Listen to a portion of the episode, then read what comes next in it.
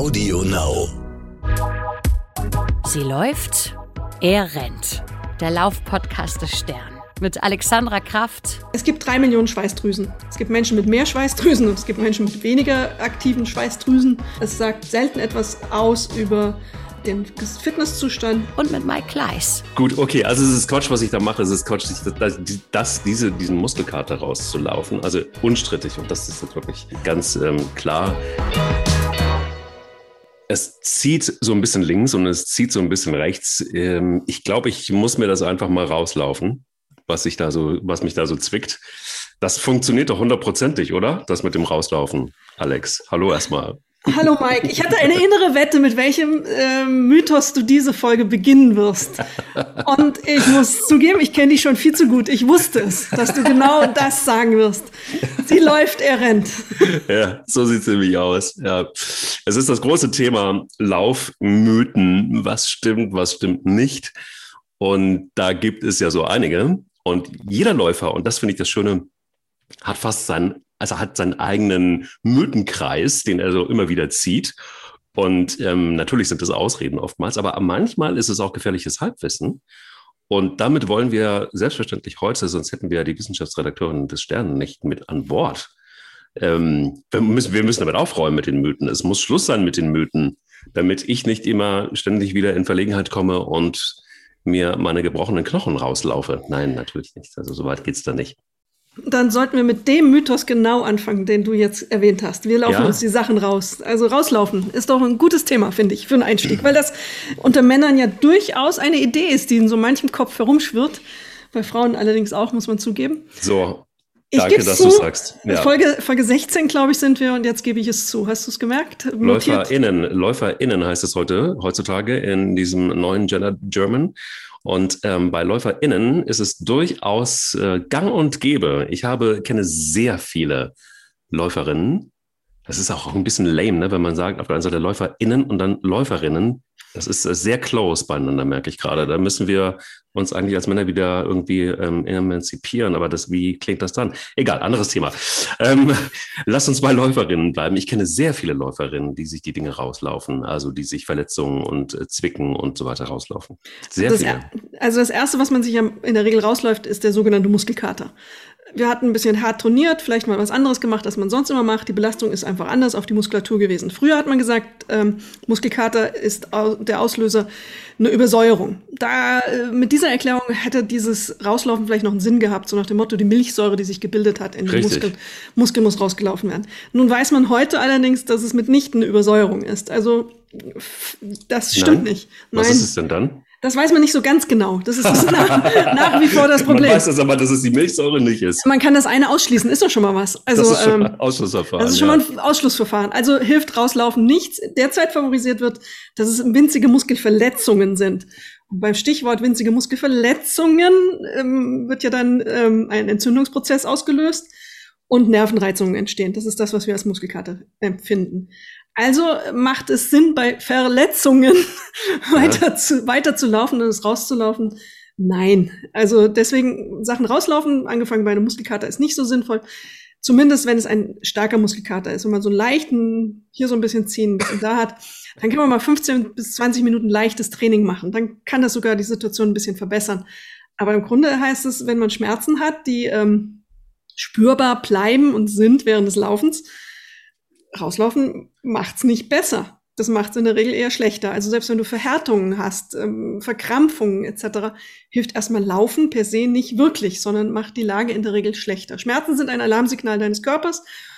Ähm, das heißt nicht, dass du auf jedes Zicken sofort reagieren musst, aber du solltest, wenn es ein bisschen länger andauert, also länger als fünf Minuten, überdenken, ob es jetzt sinnvoll ist, weiterzulaufen oder ob man nicht eher eine Pause macht oder eben dann auch Maßnahmen ergreift, die diese Schmerzen aktiv äh, ja, wie soll man sagen, aktiv attackieren im Grunde. Attackieren ist auch ein starkes Wort. Hat sich jetzt mir ist nichts Besseres eingefallen. Völlige Verzweiflung ja. bin ich auf dieses Wort gekommen. Ich wollte gerade sagen, du, bist auch nervös, merke ich gerade. Also, weil ja, du weißt wahrscheinlich, was jetzt kommt. Ja, ja. Ähm, es ist so, dass ich, ich, was ist dann, was stimmt dann mit mir nicht? Wenn ich einen Marathon gelaufen bin, ne, dann tut mir hinterher alles weh. Also, erstmal. Abends geht es dann meistens besser, weil diese Marathonläufe ja meistens vormittags starten. Ja. Und ähm, ich habe es mir angewöhnt, dass ich einen Tag danach so ein Fünfer oder ein Zehner, meistens ein Zehner, dann irgendwie recht locker laufe. Also wirklich sehr langsam. Ich bin dann sehr diszipliniert und laufe mir quasi diese Schmerzen raus. Und das tut so gut. Es tut so gut. Und äh, mache ich es nicht, tut es mir tagelang weh. Tue ich es, ist es wirklich sehr erholsam. Aber es ist ein Laufen, es ist kein Rennen.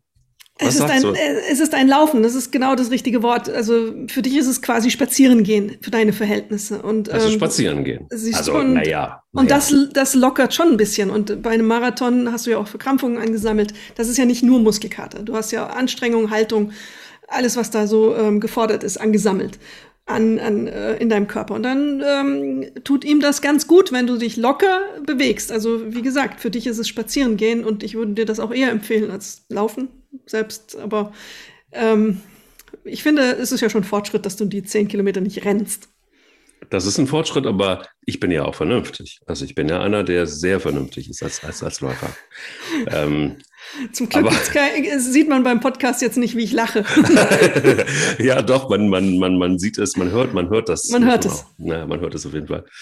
Gut, okay, also es ist Quatsch, was ich da mache. Es ist Quatsch, das, das, diese, diesen Muskelkater rauszulaufen. Also unstrittig. Und das ist jetzt wirklich, da bin ich jetzt tatsächlich auch wirklich ganz ähm, klar bei ähm, wirklichen Verletzungen oder so. Das ist das Schwachsinnigste, was ja. man machen kann, logischerweise. Ähm, ich kenne allerdings auch Menschen, und das ist so ein krasses, wirklich ein krasses, äh, ganz, ganz krasses Beispiel für Menschen, die das nicht verstanden haben. Ähm, es ähm, war in Südafrika. Es war, oder ja, es ist diesen Ultramarathon gibt es immer noch ein toller, wenn ihr irgendwann mal einen Ultramarathon laufen müsst, warum auch immer, dann macht das bitte in Südafrika, in Cape Town, also in Kapstadt, äh, den Two Oceans Marathon. Das ist ein Marathon, der ist 56 äh, Kilometer lang und das ist wunder, wunder, wunderschön. Also wenn man, wenn man eine Herausforderung sucht, das, da geht es nicht um Zeiten, man muss nur leider unter sieben Stunden bleiben, denn sonst passiert Folgendes. Im Ziel wird ein Gitter gezogen, genau nach sieben Stunden. Und wer quasi eine Sekunde länger braucht, kann nicht finishen.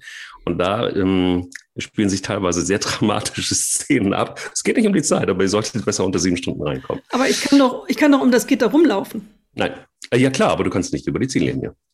Na gut, also mein Ansatz wäre dann, acht Stunden anzukommen und um das Gitter herumzulaufen. Aber okay, du wolltest was anderes okay, erzählen. Okay, ich wollte was anderes erzählen.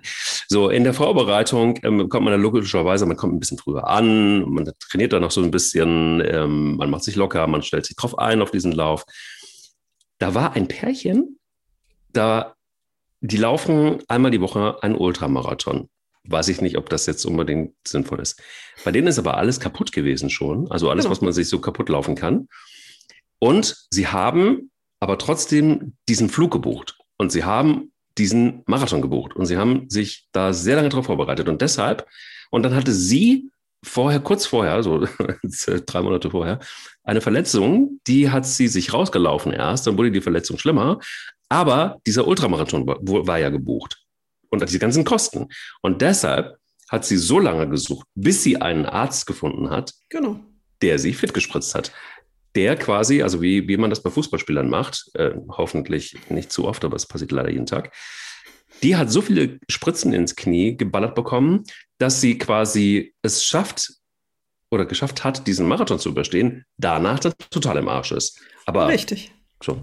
Das ist da, also das ist die Idiotie des Rauslaufens. In der Regel machst ja. du es schwer, schwieriger und den Ärzten oder Ärztinnen, die das äh, mitmachen, sollte man echt ähm, eine Strafe aufbrummen, weil das ist Körperverletzung. Du befähigst das, Leute, aus ja. meiner Sicht befähigst du Leute zu etwas, was sie nicht können, was ihren Körper nicht aushält, aus diversen Gründen. Der braucht Regeneration und der braucht Erholung. Es ist in der Regel eine Überforderung, haben wir ja schon öfter drüber gesprochen. Und wenn du dann eben Medikamente reinspritzt, Cortison, Schmerzmittel oder was auch immer, schädigst du ja auch die Gelenkstruktur. Also ein Cortison in ein Knie ähm, ist jedes Mal erstens die Gefahr der Spritze, einer Infektion, riesig. Und mhm. zweitens ist Cortison ein Hammermedikament, das auch eben Nebenwirkungen hat auf eine Gelenkstruktur. Das weiß man und ähm, die Frau wird viel, viel länger Spaß damit haben, jetzt ironisch gemeint, als wenn sie einfach gesagt hätte, ich ruhe mich aus, ich regeneriere mal, gebe meinem Körper die Zeit, die er braucht, um sich daran zu gewöhnen, an die Belastung und mache es dann vernünftig. Und ähm, jede Woche einen Ultramarathon zu laufen, das ist verrückt. Also ähm, das ist außerhalb jeder Diskussion. Aber es muss gar nicht der Ultramarathon sein. Es gibt ja auch ganz viele andere, die so in ihrer Freizeit eben genau das auch machen. Also diese Wochenend-Warrior, die die ganze Woche nichts gemacht haben, aber am Wochenende rausknallen, viele Kilometer. Zweimal hintereinander am besten, Samstag, Sonntag. Ähm, und sich dann wundern, dass sie irgendwelche Schienenbeinschmerzen haben, die unglaubliche Kilometerzahlen hinlegen. Das hilft nicht. Du, du, gibst deinem Körper nicht die Pause, die er braucht. Ich kenne so viele Kollegen ähm, vom Mittagessen, mit denen ich in der Kantine saß, die mir dann erzählen, ja, ich laufe einen Marathon, aber ähm, hm, da die Achillessehne, hm, da die Schienbeinkante, ja, und das mit dem Fersensporn, ich weiß ja auch nicht, ich habe den ganzen Tag so einen Massageball unter meinem Schreibtisch liegen, auf dem rolle ich rum.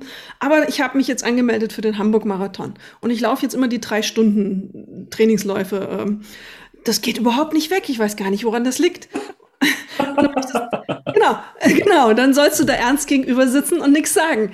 Und das sind aber auch genau die, die dann am Tag des Rennens eben die Ibuprofen, Ibuprofen 600 einschmeißen, damit sie einfach durchkommen. Zwei hintereinander. Das zwei ist hintereinander und am besten noch eins in der Hosentasche haben für den Lauf. Voll, ja klar. Und vorher googeln, was die Maximaldosis pro Tag ist. Das ist nicht gesund. Das ist, das ist eine Karikatur von Sport, was man da treibt. Ja, Leute, das geht auf Herz. Also ähm, tatsächlich ist Ibuprofen in Verbindung mit äh, Leistungssport tatsächlich fürs Herz so ziemlich das Giftigste, was du machen kannst. Ja, und die Nieren, ja. du weißt, was Kapazität. Ich meine. Kapazität. Nieren, danke, danke. Kapitulieren in ihrer Kapazität, wollte ich sagen. Kapitulieren in ihrer Kapazität. Nein, ich wollte sagen kapitulieren und du hast Kapazität ja. gesagt. Ja. Ach so, Okay. Wollte aber vernetzt sein. Okay, weiter. Gut. Ist, oh, endlich mal. Nein, ähm, ähm, was ist dein Lieblingslaufmythos? Mein Lieblingslaufmythos ist jetzt typisch Frau. Ähm, vom Laufen kriegt man Hängebusen. Oh. Äh, auch immer sehr gerne genommen. Ähm, das beruht darin, dass es, wenn du läufst als Frau und keinen Sport-BH hast, tut es weh. Also eindeutig, weil die, der Busen hüpft halt ein paar Zentimeter nach oben, nach unten, haben wir auch schon mal drüber gesprochen, eine der ja. früheren, früheren Folgen sind 84 Mal pro Kilometer ungefähr, hüpft so ein Busen nach oben, unten, wirklich eine weite Strecke und ein guter Lauf-BH entlastet natürlich, aber wenn du nicht trägst, dann merkst du es einfach. Und ähm, daraus schließen viele, weil es eben diese Bewegung gibt, dass es ähm, ein Hängebusen macht. Und jetzt, ja. möchtest, jetzt möchtest du wissen, ob es so ist. Ja, ist es so? Nein, natürlich nicht. Also, ähm, erstmal ein guter, erstens, ein, Basis ein guter Lauf-BH. Damit schützt du dich schon mal. Laufen ich wollte gerade sagen, ein guter Busen hält das aus. Äh, ne, auch, dazu kommen wir gleich. Also erstmal, eine vernünftige Frau sollte im Schutz vor den Schmerzen einfach einen guten Lauf-BH tragen. Das ist erstmal die Basis. Und dann muss man einfach sagen, ähm, dass das Gewebe beim, wenn man jetzt sagt, ein, ein guter Busen, Gewebe wird besser durchblutet. Das ist gut, das macht es eigentlich straffer, müsste man ähm, davon ableiten. Und ähm, alles andere hängt eigentlich von, von der eigenen Genetik ab. Ähm, klar laufen und jeder Ausdauersport baut ein bisschen Fettgewebe ab, deswegen wirst du bei Läuferinnen auch sehen, dass sie bei, bei Profiläuferinnen, wenn du Olympische Spiele siehst, wirst du sehen, dass sie weniger Brustvolumen haben erstmal. Und natürlich verändert das den Busen, wenn du aus, ähm, wenn du stärker Sport treibst, aber das hat nichts mit Hängebusen zu tun. Hängebusen ist eine rein genetische Frage. Das entsteht, wenn du das einfach geerbt hast in der Familie. Es gibt vor allen Dingen, jetzt kommt der Brustexperte, Kleis, der sagt, äh, der, nein, ich habe mich tatsächlich mit, dem, äh, mit, der, mit der weiblichen Brust intensiv beschäftigt. Wenn das ein Mann sagt. Das ist scheiße, wenn das ein Mann sagt, aber auch da sage ich wieder, Leute, ganz klar, wir müssen uns emanzipieren und das habe ich getan. Und deshalb habe ich ein sehr, sehr, sehr, sehr langes Gespräch mit einem Gynäkologen, mit einem Brustspezialisten geführt, um einfach mal mitreden zu können bei dem Thema Brust. Und es ist ein, im Grunde genommen etwa was ganz Einfaches. Das Brust besteht vorwiegend aus Fettgewebe Gewebe, und das kann man einfach nicht trainieren. So, Punkt. Ja. Also da kannst du machen, da kannst du ähm, Butterflies machen als Frau, wie du möchtest, aber daran änderst du erstmal gar nichts. Und das ist genauso, wie du sagst, in der Genetik ähm, äh, verhaftet. Und äh, ja, klar, wenn du wenig Körperfettanteil insgesamt hast, wirst du wahrscheinlich auch nicht unbedingt eine 80 Doppel-D haben. Wahrscheinlich eher nicht. Ja, ich habe dem nichts hinzuzufügen. So, bitteschön. Siehst du, das kann man, kann man sogar als Mann sagen, ich habe mich mit dem Thema Brust intensiv beschäftigt. So. Ja, in einem sehr sachlichen Umfeld offensichtlich. Es ist absolut Mir geht es dann nur um den sachlichen und medizinischen Aspekt. Genau. Und jetzt möchte ich deinen Lieblingsmythos hören. Die Fettverbrennung beginnt erst nach 30 Minuten. ja. ja, auch gerne genommen. Stimmt. Was für ein Unsinn. Genau. Warum jetzt, aber bitte, jetzt brauche ich wirklich die Wissenschaftsredakteurin des Stern, die mir das erklärt oder die uns das erklärt. Also warum die Leute das denken, kann ich nicht erklären. Nein, das aber warum das Quatsch ist. Das also ist einfach, meine, ja, natürlich. Also du hast, ähm, wenn du Sport treibst, Ausdauersport, egal welche Art von Sport, ähm, jede Anstrengung greift von Beginn an auf alle Energiespeicher des Körpers zu. Da macht sie keinen Unterschied. Und ähm, mit der Zeit verbrennt sie tendenziell ein bisschen mehr Energie aus den Fettspeichern, weil die Kohlenhydratspeicher, die wir so haben, sich so langsam leeren.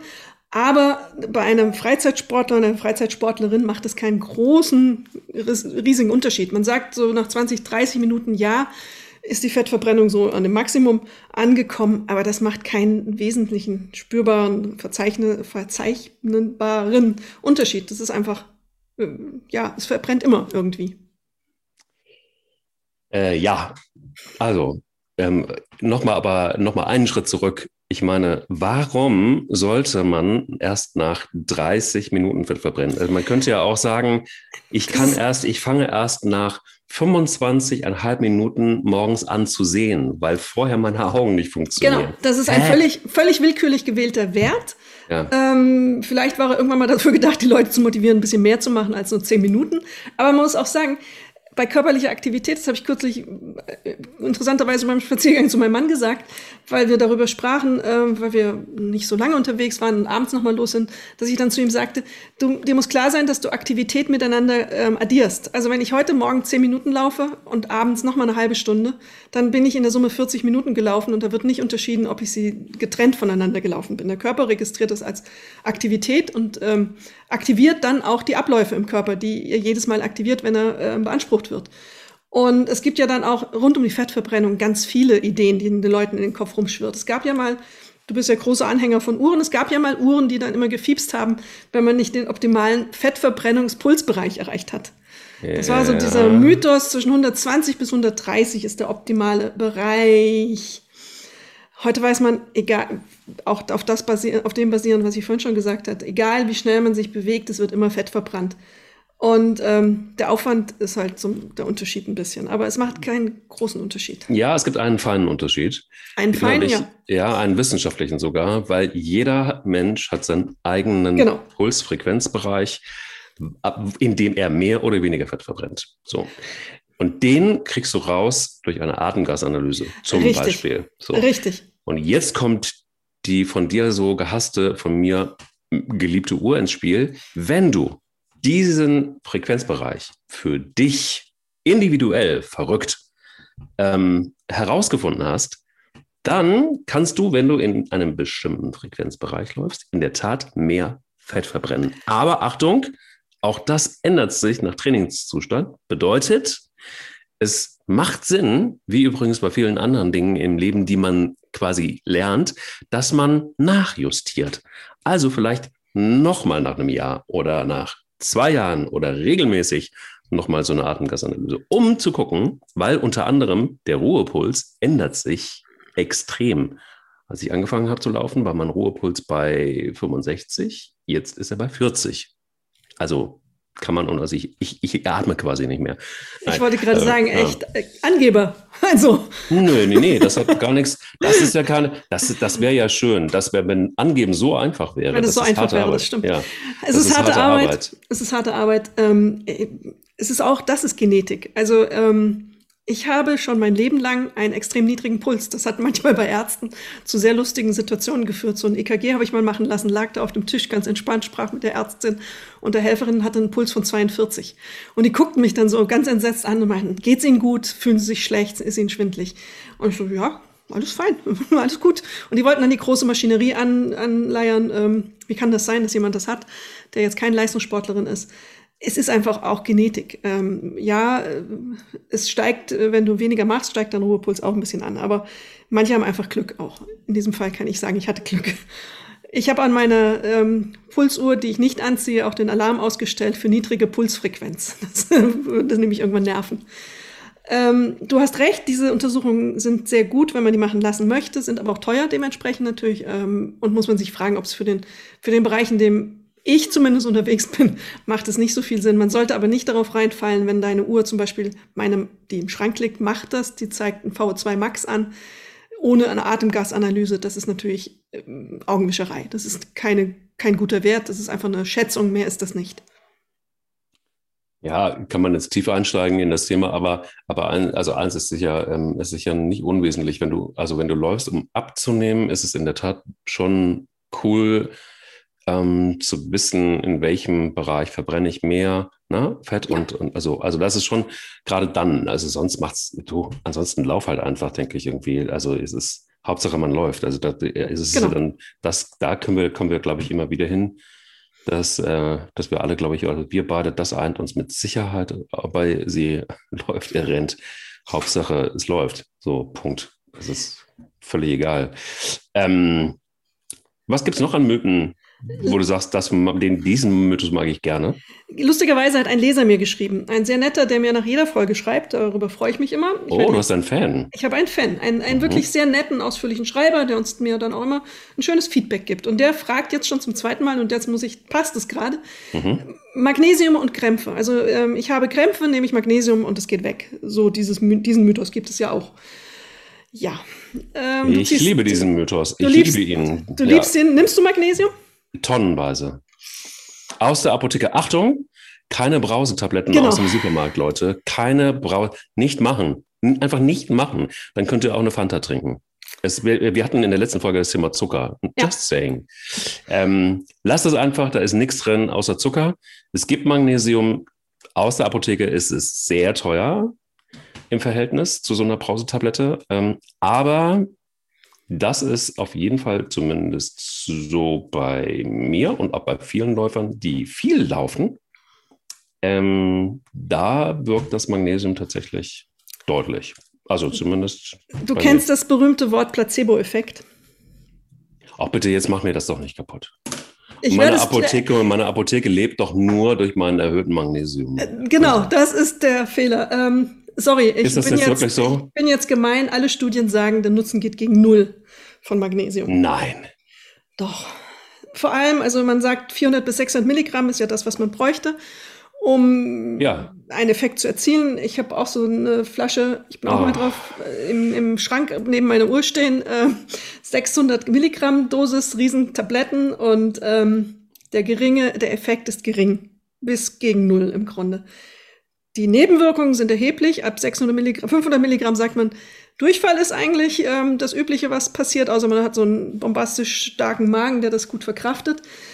Ähm, und das funktioniert nicht wirklich. Man hat mehr Probleme. Und Magnesium in dieser Dosis macht sogar müde.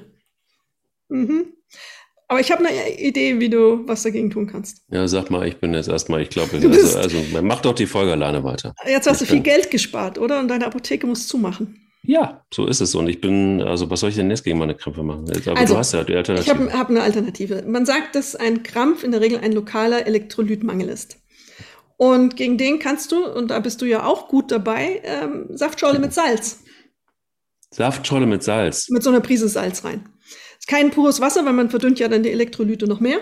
Ah, ja. ähm, und ein paar Dehnübungen dann das ein oder andere Mal, weil es manchmal ja einfach lokale Reaktionen ja. auf eine Überanspruchung oder. Ja, danke für den Tipp. Wenn ich, mich, wenn ich denen kriege, ich den Krampf meines Lebens. Über denen können wir auch nochmal reden, wenn du willst. Ja.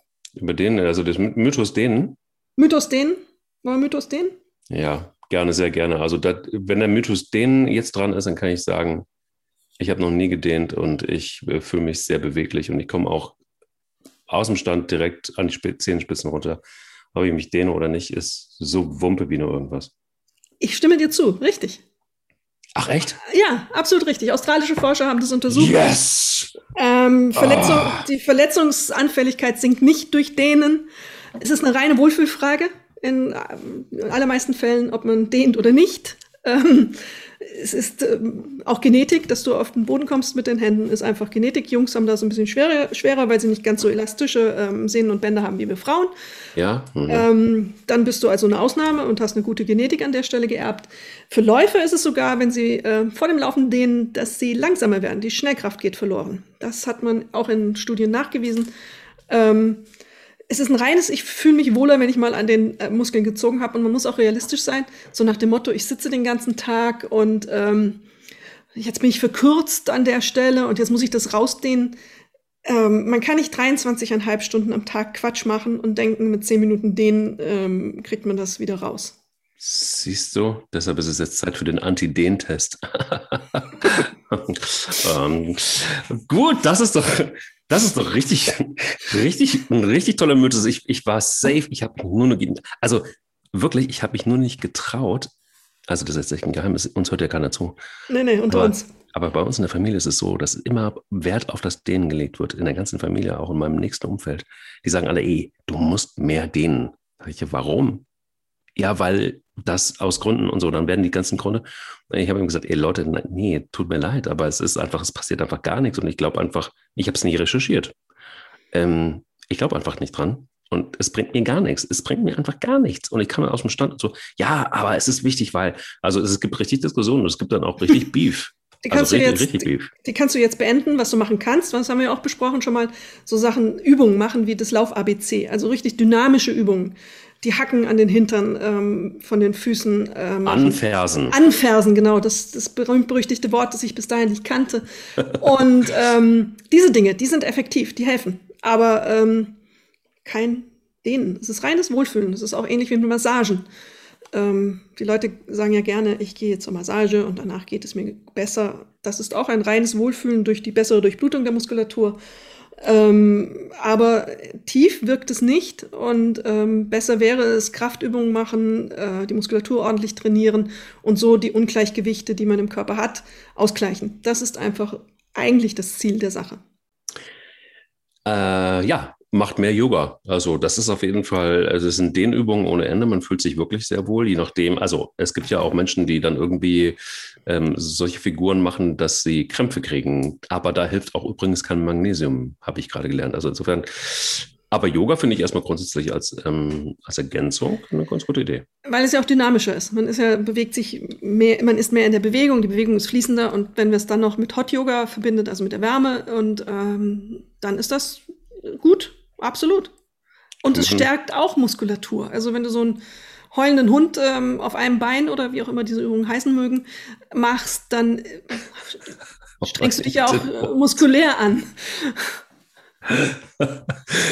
Ich glaube, wir kriegen jetzt so die Peitsche von, von den Yogis, wenn, wenn, wenn die, die, die auch noch gleichzeitig laufen. Liebe Yogis, schreibt uns gerne und klärt uns auf, was das Yoga noch so kann beim Laufen in Kombination und äh, vielleicht ähm, auch die, die, die gängigsten Figuren nochmal, wie sie wirklich heißen. Heul, nun, das ist schon ich kenne ich kenn die Namen nicht, aber ich schätze eine Art von Yoga sehr. Also diese etwas dynamischere, die nicht nur auf Wohlbefinden abzielt die schätze ich sehr. Die für Wohlbefinden schätze ich auch für den Geist, aber eben nicht für die körperliche Ertüchtigung, um das einmal klar gesagt zu haben, um hier nicht die nächste in den Pitchpatch-Keller zu kommen. Ja, also ähm, da gibt es ja viele, ne? aber es ist. Ähm,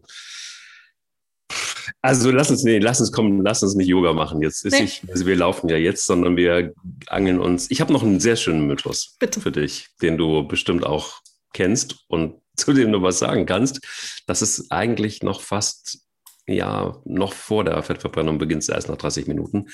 Trainierte Läufer schwitzen weniger. Ha, sehr schön. Ich habe mir auch vorher, wir, wir haben es ja nicht abgesprochen, wir sprechen uns ja an solchen Stellen, wir sind ja unter uns nicht ab, welche Mythen wir jetzt sagen werden, sondern wir machen das ja mehr spontan. Und ich habe hier meinen kleinen Spickzettel, den ich für mich hatte, womit ich dich konfrontiere. Und da steht Schwitzenzeichen für schlechte Fitness. Ja. Oh. Auch ein Mythos. Ja. Also, auch damit können wir aufräumen. Es gibt drei Millionen Schweißdrüsen. Ähm, und auch da reden wir über Genetik. Es gibt Menschen mit mehr Schweißdrüsen und es gibt Menschen mit weniger aktiven Schweißdrüsen. Ähm, es ist sehr individuell verschieden. Es sagt selten etwas aus über ähm, den Fitnesszustand, quasi nie irgendwas darüber aus. Je besser trainiert, das ist das, was man aber selber nicht feststellt, ähm, umso weniger Elektrolyte sind im Schweiß enthalten. Es besteht dann mehr aus Wasser als aus Elektrolyten, aber das merkt man ja selber nicht. Aber die Menge des Schweißes ist eine total individuelle Sache. Bei extrem stark Übergewichtigen sagt man, die neigen dazu, stärker zu schwitzen. Ähm, das ist eine Frage des Stoffwechsels und der Anstrengung etc. Aber für, äh, das sind wirklich adipöse Fälle, da merkt man, dass es ähm, wirklich eine Frage der Fitness ist. Aber für jeder Mann, jeder Frau ist es keine Frage der Fitness, sondern einfach der individuellen Genetik. Ja, vor allen Dingen auch das ist doch wieder total einleuchtend. Also ich meine, also vielleicht bei übergewichtigen Menschen, die einfach mehr Energie erstmal in äh, Bewegung bringen müssen. Richtig. Ne, das, ähm, das, das, das würde sich noch erschließen. Aber warum sollte, oder auch, dass Frauen mehr schwitzen als Männer? Also auch das ist so ein Mythos, wo ich immer so denke, also in der Verlängerung dann ist es dieses äh, ursprünglichen Mythoses. Ähm, so mit so ein bisschen Nachdenken, glaube ich, warum sollte das so sein? Und wenn wir, wenn wir wirklich Individuen sind, dann kommt es tatsächlich vielleicht einfach auch genau das auf das an, was du gerade gesagt hast, nämlich auch auf die Gene und wie, wie wir gebaut sind. Ne? Also wie wir, wie wir uns auch fühlen. Manchmal ist es ja auch eine Tagesform. Bei mir zum Beispiel ist es eine totale Tagesform. Manchmal kann es draußen 35 Grad sein und ich schwitze zwar, aber ich schwitze nicht mehr, als wenn es 20 Grad sind. Es kommt darauf an, wie viel ich mache, was ich mache, wie ich laufe. Ist Wind da, ist nicht Wind da. Es gibt sowas Verrücktes wie die Natur, die sowas auch noch mit beeinflussen kann. Und dann letztendlich auch noch die Intensität und die Tagesform kommt auch noch mit dazu. Es wird super kompliziert. Manchmal ähm, haben wir eine Tagesform, die einfach auf Deutsch gesagt bescheiden ist. So, und dann gehen wir trotzdem laufen, weil wir uns dazu peitschen. Und äh, vielleicht da, könnt, da könnte man natürlich auch noch einen Mythos gleich noch rauszaubern. Ähm, ja, also dann, äh, dann, dann kommt man eben einfach plötzlich in einen Bereich, wo es total individuell ist und Tagesform und so weiter. Und das spielt alles mit rein. Temperatur, Kleidung, wie viel ja. Wasser habe ich, habe ich getrunken, was habe ich gegessen, wie ist mein Stoffwechsel drauf, wie habe ich geschlafen. Ja. Äh, all dieses, das spielt total in diese, diese Sache rein und ähm, manche sind hitzeempfindlicher, manche können besser mit Hitze umgehen. Also per se zu sagen, wer schwitzt, ist ähm, schlecht trainiert, ist Quatsch. So.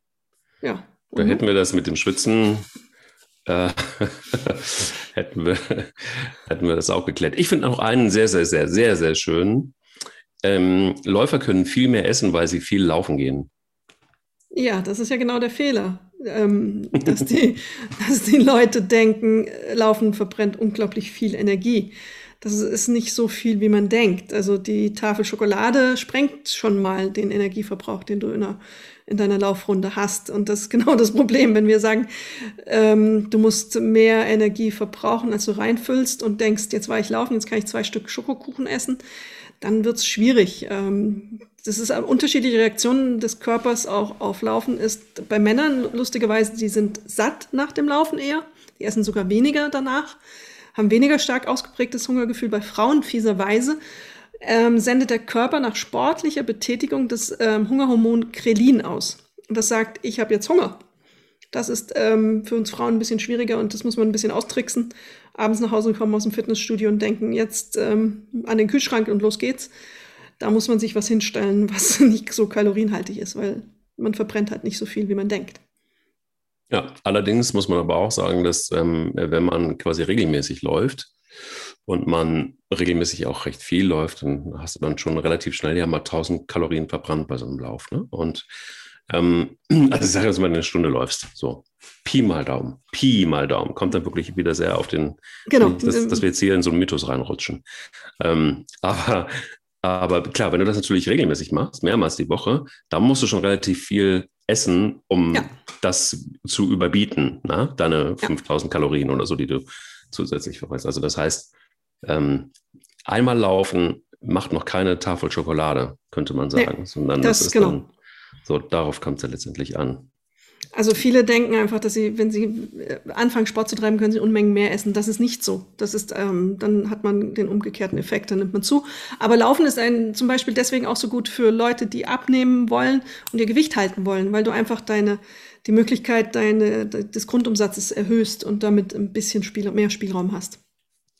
Ein sehr schöner Mythos, der allerdings, und das ist einer, der, den, den man echt ernst nehmen muss, weil der, der ist ein bisschen komplexer.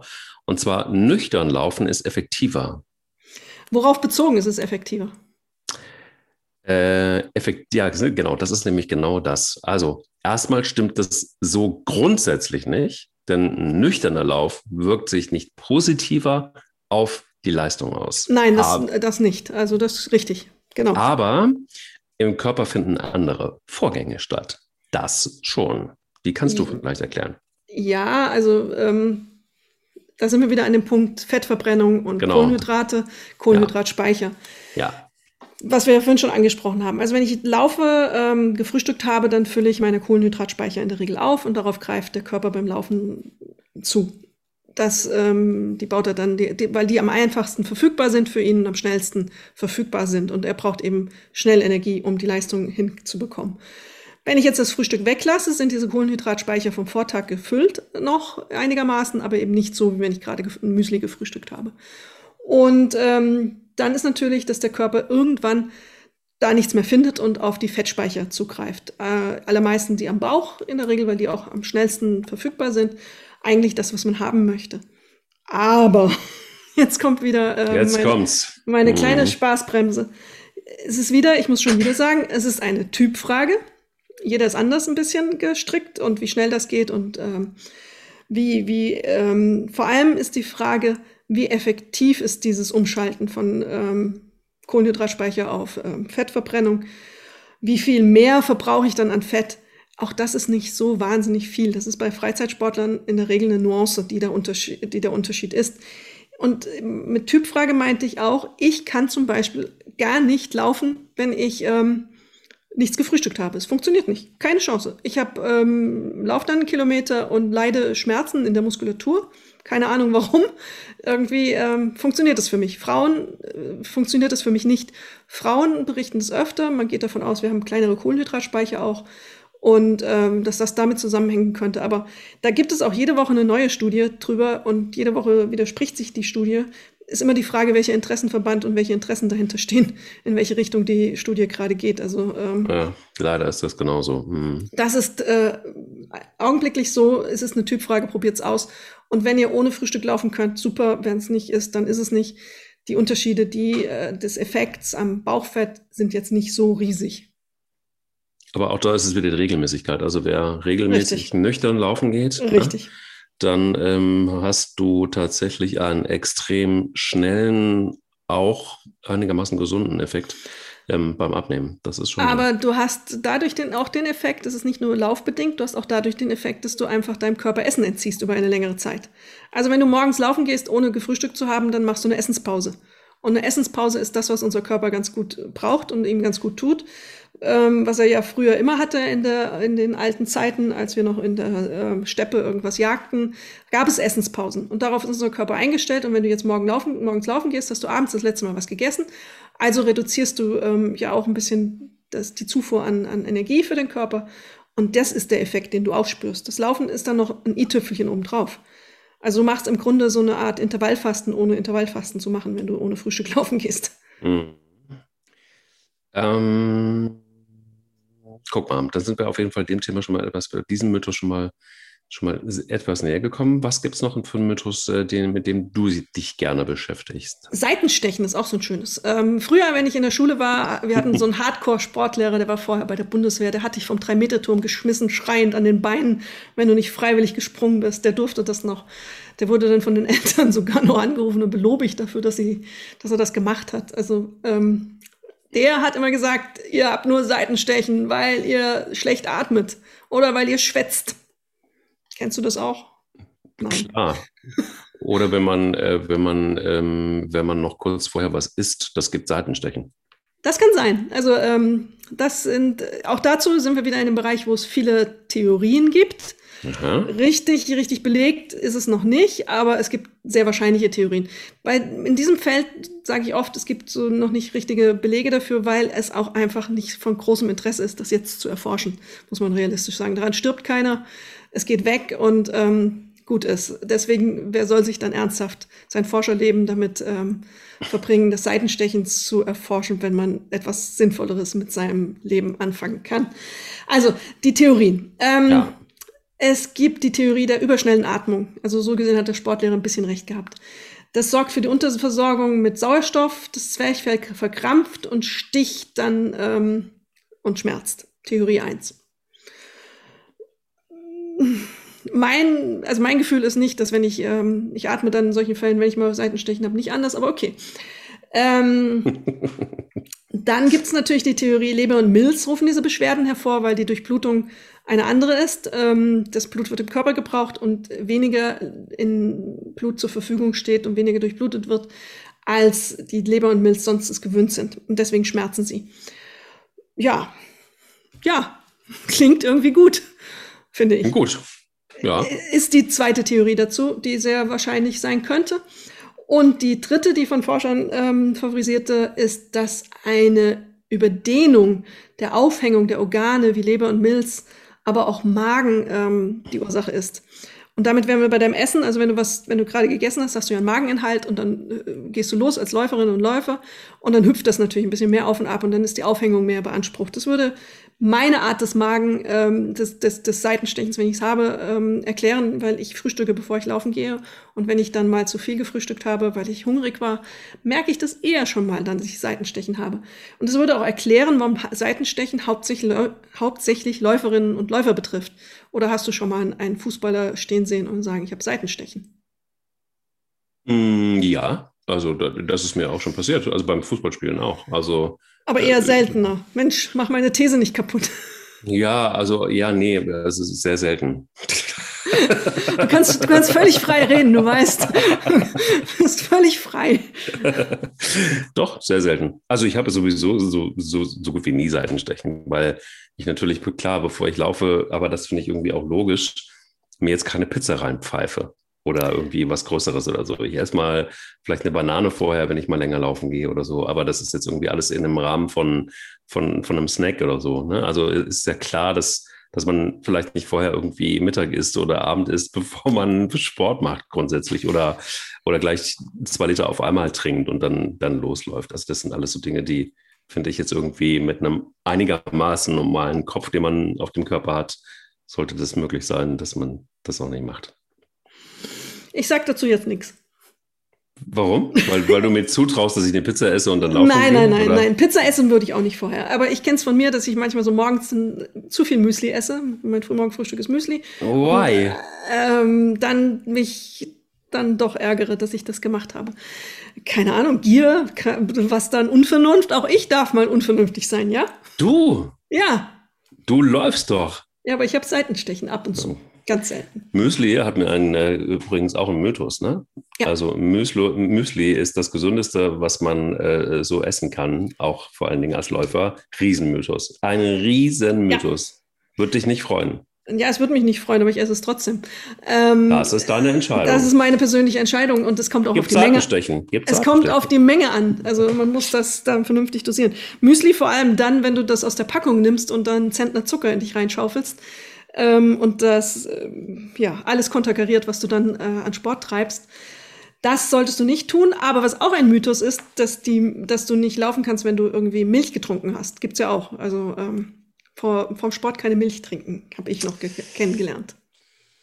Also, weil, das, weil das schäumt auf, war immer die These dahinter. Nee, war, pass auf, nee, nee, nee, es schäumt nicht auf. Das habe ich mir mal erklären lassen. Weißt du, warum du zum Beispiel, das deckt sich ziemlich genau, wusste ich aber auch nicht.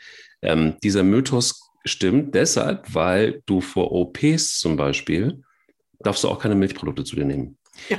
Das liegt daran, dass die Milch, also in deinem Magen passiert folgendes, ein bisschen eklig. Also ich hoffe, ihr habt schon gegessen, ähm, wenn ihr diesen Podcast hört. Aber es entsteht quasi eine Art Pudding im Magen, wenn man, wenn man Milchprodukte zu sich nimmt. Das hat mir auf jeden Fall mein Anästhesist erklärt. Ähm, und Sportmediziner. Und das sorgt, und das kannst du tatsächlich wirklich wahnsinnig schwer verdauen. Ähm, dementsprechend solltest du das vor OPs nicht machen und wenn du längere Läufe machst, auch nicht. Bei Müsli, sagte mir der gleiche Arzt, ist es so, dass logischerweise, du hast ja so einen, einen, einen Klumpen, einen, einen, einen Matschklumpen mehr oder weniger im Magen, ähm, der recht schwer zu verdauen ist übrigens. Also der, der, der Körper braucht relativ viel Energie, um ein Müsli zu verdauen. Und alles das, was eben schwer verdaulich ist oder was gar eine, eine Masse bildet, ist jetzt für den Sport, wenn man ihn betreiben will, direkt danach jetzt nicht unbedingt hilfreich. Wenn man das mag, dann natürlich, ne? aber Absolut richtig, aber ich lasse auch eine Stunde Pause zwischen meinem Müsli und dem Laufen in der Regel, wenn es irgendwie geht. Und ähm, du hast recht, der Punkt, den du hast, ähm, den du zu Recht sagst, Müsli ist schwer zu verdauen. Ja, der Körper braucht ein bisschen länger und die Energie ähm, du möchtest du nicht im Magen haben, wenn du laufen gehen möchtest. Das ist absolut richtig. Ähm, das äh, ist keine gute Idee, mit vollem Magen, vollem Müsli-Magen laufen zu gehen. Das ist nicht schnell abbaubar, der braucht einfach. Bei der Milch, ich möchte dem Anästhesisten äh, nicht widersprechen, mit dem Pudding weiß ich nicht.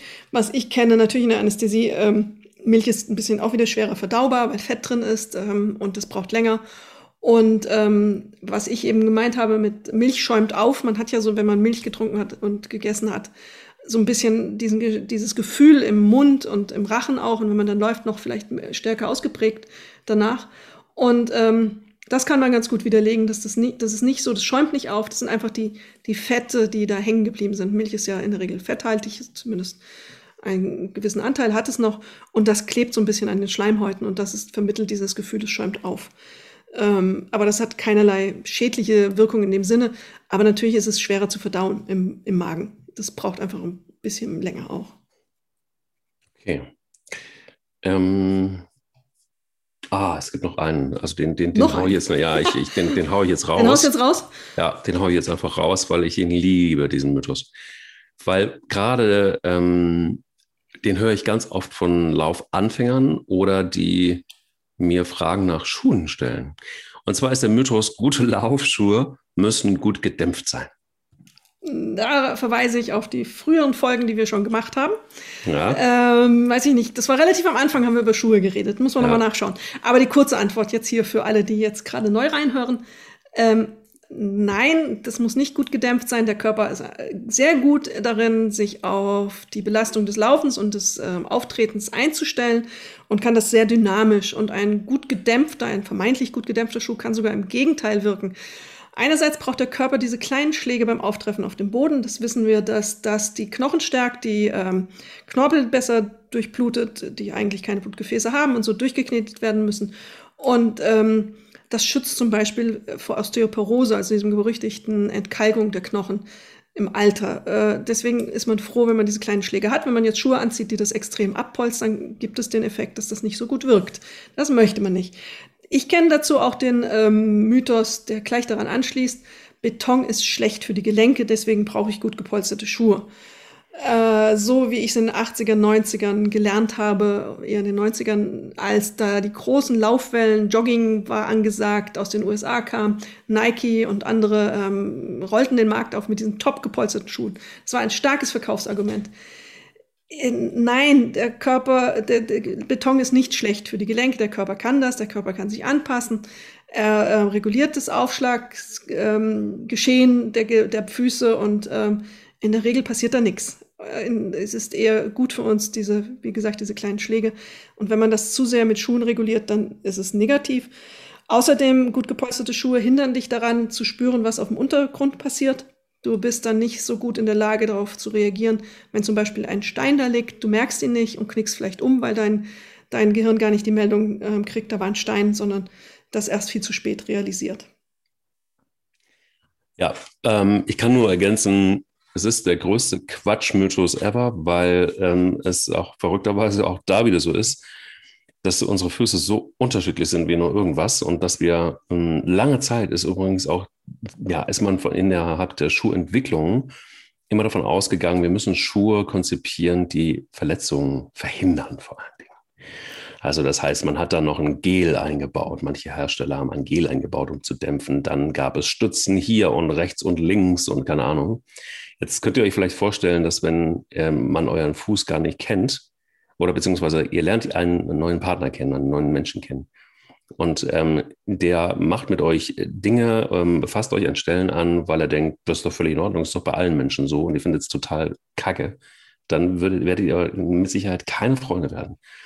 Ähm, bei den Füßen, warum ist es so, sollte es so sein, dass man ein allgemeingültiges Konzept findet. Passt auf jeden Schuh, jeder Fuß braucht, ähm, jeder Fuß braucht eine Stütze links, eine Stütze rechts und eine an der Ferse. Und wenn es geht, vielleicht noch ähm, auch in der Fußwölbung, braucht man auch unbedingt, unbedingt Support, damit äh, man keine Plattfüße kriegt. Wäre auch noch ein schöner Mythos.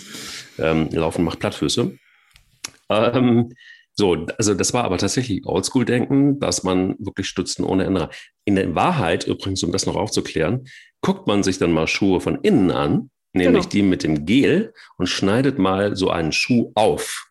Wenn man sich diesen Spaß macht, und den habe ich mir gemacht, dann ist da, also it's all about marketing, wir hatten das ist in der letzten Folge schon, mhm. dann ist da ein kleiner Gelklecks drin. Ja. Der ist so groß wie ein großer Fingernagel vielleicht.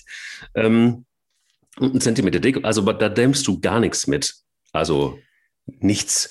Und zu viel Dämpfung, und das äh, hast du gerade eben schon angerissen, kann auch total für den einen oder anderen Fuß auch total übel sein, ähm, weil nämlich die Bewegungsfreiheit und der normale Abrollprozess zum Beispiel des Fußes komplett genommen wird. Ähm, es gibt natürlich logischerweise auch Menschen, die zum Beispiel ja, ein bisschen Gelenkprobleme oder was auch haben.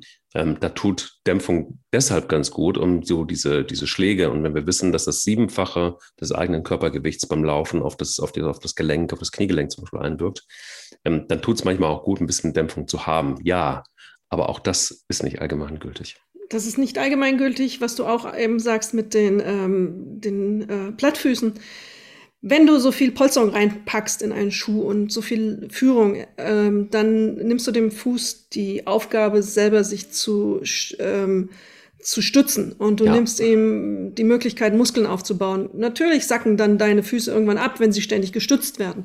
Das ist, äh, die, die müssen gefordert werden. Das Fußgewölbe muss gefordert werden. Es muss auch da, äh, müssen keine Sixpacks aufgebaut werden, aber auch da braucht man Muskulatur, funktionsfähige Muskulatur, die auf ihre äh, Anforderungen reagieren kann. Und wenn man die, diese Muskulatur in, in starre Korsette äh, presst und denkt, das ist gut, dann ähm, ist das ein Fehler. Ein einfacher Blick in die Statistik sagt, dass kein keine Entwicklung in der Sportschuhbranche dazu geführt hat, dass die Zahl der Verletzungen in den letzten Jahren gesunken ist. Es ist gleich geblieben. Es ist einfach schlichtweg gleich geblieben. Dahingegen kann ein schlechter Schuh für Probleme sorgen. Darüber haben wir ja auch schon gesprochen. Also wenn du die, was du ja auch gesagt hast, mit der die Führung des Schuhs, des Fußes veränderst und die Stellung des Fußes, äh, wie es auf dem Boden aufkommt, dann kann das erhebliche Probleme machen, weil es eben ins System weitergegeben wird. Wenn ich den Fuß verändere, verändere ich den Knöchel, dann verändere ich das Knie und die Hüfte und den Rücken und zack habe ich ein Problem. Deswegen auch, wenn man das Gefühl hat, ich brauche irgendwie Unterstützung beim Laufen, äh, was meine Füße angeht, bitte, bitte nicht im Schuhladen denken, ich kaufe mir jetzt da eine Einlage. Geht zum Sportarzt, geht zu einer Sportärztin, am besten im Idealfall jemanden, der auch gerne läuft, der weiß, wovon er redet und ähm, Interesse hat daran, euch so fit und agil wie möglich zu halten und auch verstanden hat, dass es auch darum geht, dass ein Körper gefordert werden muss, um richtig zu funktionieren. So sieht's mal aus. Hast du noch einen? Ähm, nein, wir sind ja jetzt auch gut in der Zeit, würde ich sagen. Wir haben jetzt alle Mythen durch, oder? Hast du noch was? Einen kurzen, schnellen. Na gut. Apfelschorle ist das beste Sportgetränk nach dem Laufen. Wenn man sie selbst macht, ist es das. In einem gewissen Mischungsverhältnis. Mit wenig Apfel und viel Wasser. Dann ja. hast du das beste ähm, Getränk, das du haben kannst, weil ich bin ja totale Gegnerin des, des isotonischen Getränks, das du aus der Flasche kaufst und ähm, trinkst. Ähm, weil da zu viel Zucker drin ist, zu viel anderer Quatsch, den du nicht brauchst, manchmal Zuckerersatzstoffe. Ähm, deswegen, ja, Apfelschorle ist eine gute Idee. Ja? Ja. Aber also, eben in einem, in einem vernünftigen 2 zu 1 Vermischungsverhältnis. Zwei Anteile Mineralwasser und ein Anteil ähm, Apfelsaft. Also Mediziner sagen, im Zweifel, wenn du viel läufst und regelmäßig Sport machst und so weiter und so fort, wenn du dann auch noch ein bisschen auf Kalorien achten willst, dann ist es so, dass es gibt nichts Besseres als Wasser. Und ja, klar, okay. Ohne Kohlensäure. ähm, das ist tatsächlich irgendwie der ganz heiße Scheiß. Es ist nicht so spannend, gebe ich zu. Aber aber äh, mit Magnesium übrigens versetzt. Ähm, ist es wirklich sehr, sehr lecker. also Apfelschorle, ähm, jetzt hast du mich ein bisschen reingelegt. Also Wasser, ja, natürlich. Wasser ist immer das beste Getränk. Aber wenn du ja auch Elektrolytspeicher auffüllen musst und andere Nährstoffe durchaus noch in den Körper brauchst, und ähm, ich habe das jetzt im Vergleich zu einem isotonischen Getränk aus dem Supermarkt gesehen, ja, ähm, ist Apfelschorle 2 zu 1 total richtig und gut. Und ansonsten Trinkwasser, ja, aber nicht mit Magnesium, ja? Gut. Also außerdem natürlich enthalten in manchen Mineralwässern. Enthalten. Okay. Gut, wir haben jetzt, ich glaube, wir müssen irgendwann mal noch Teil 2 der ähm, Laufmythen machen, weil ich glaube, ich, ich hätte noch eine ganze Liste, aber ich glaube, für diesen Moment reicht es vielleicht mal aus. Und ähm, ja, danke dafür, für das Aufklären des Magnesiums. Das wird für mich jetzt ein harter Ritt werden. Du hast aber, jetzt auf einmal so viel Geld zur Verfügung, du wirst gar nicht wissen, was du damit anfangen sollst. Ja, so geht's nicht. Ich gehe jetzt, ich muss noch in die Apotheke. Bis später. Bis später. Tschüss. Tschüss. Zum Abschluss von uns noch ein Podcast-Tipp. Hallo, mein Name ist Florian Güsken und ich moderiere nachgefragt den wöchentlichen Podcast des Stern. Der Stern ist nah dran an Menschen, nicht von oben herab, sondern auf Augenhöhe und so begegne ich auch meinen Gesprächspartnern. Es sind Menschen, die für ihre Anliegen brennen. Wissenschaftler, Pfarrer, Politiker, aber auch Kollegen, Journalisten, die besonders tiefe Einblicke in aktuelle Entwicklungen geben. Manche davon sind laut, manche leise, manche komisch, manche ernst. Ich jedenfalls halte Abstand und versuche doch diesen Menschen näher zu kommen. Woche für Woche schauen Sie vorbei. Ich würde mich freuen. Sie läuft, er rennt. Der Laufpodcast des Stern. Mit Alexandra Kraft und mit Mike Kleiss. Audio Now.